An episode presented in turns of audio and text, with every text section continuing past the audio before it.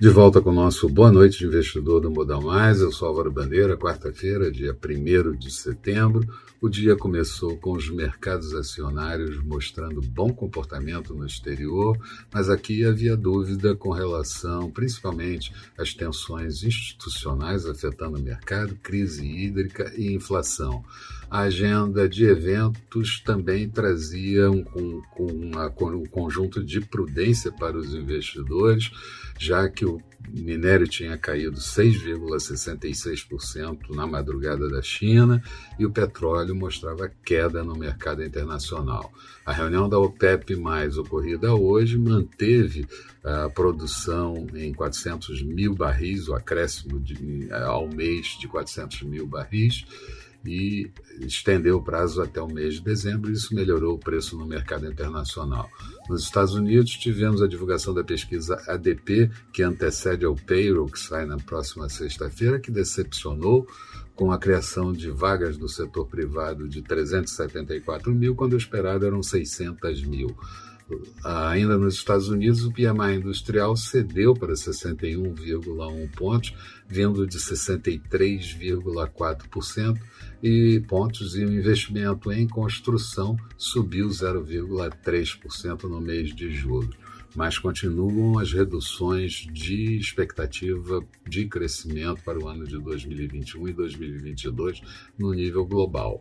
Aqui, ambiente político tenso com Bolsonaro conclamando apoiadores para as manifestações do 7 de setembro e Lula tentando capitalizar o oposto, dizendo que não comparecerá para evitar aglomeração e tentando mudar inclusive a data para o dia 12 de setembro para evitar confronto. O ministro Albuquerque das Minas e Energia disse que o risco de racionamento nesse momento é zero. O ex-ministro Maílson da Nóbrega diz que os empresários se cansaram do presidente Bolsonaro, mas a Fiesp e a Febraban seguraram um pouco polêmico, polêmico para alguns, manifesto sobre pacificação dos três poderes. Paulo Guedes falou novamente em recuperação IV, mas os economistas discutem de forma mais acentuada um processo de estagflação para o ano de 2022.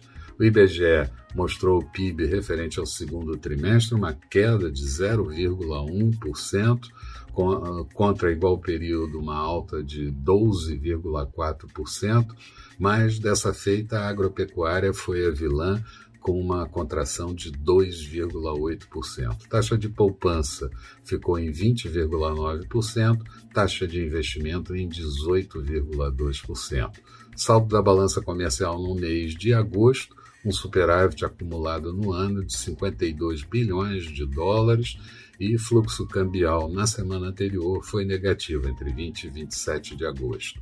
Mais detalhes de tudo isso que aconteceu no mercado no dia de hoje você vai obter lendo o texto associado a esse vídeo no blog do Modal Mais. Passa lá, dá uma olhada e vê o que, é que você acha. Resumo do dia: Bovespa subindo 0,52% em 119.395 pontos. Na máxima do dia chegou a esbarrar os 120 mil pontos.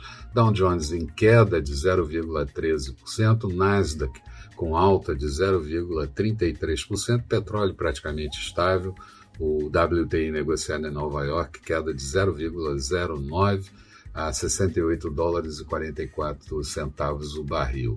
Dólar por aqui subindo 0,38, ontem caiu 0,38 a R$ 5,19. Na agenda de amanhã, vamos ter o IPC da FIP no mês de agosto, Vamos ter também a produção industrial do mês de julho e as vendas de veículos do mês de agosto. Nos Estados Unidos, dados referentes à produtividade do segundo trimestre, pedidos de auxílio-desemprego, saldo da balança comercial do mês de julho e as encomendas à indústria também no mês de julho. Eram essas as considerações que eu gostaria de passar. Tenham todos uma boa noite e a gente retoma tudo isso amanhã bem cedo com o nosso Bom Dia Investidor. Até lá então.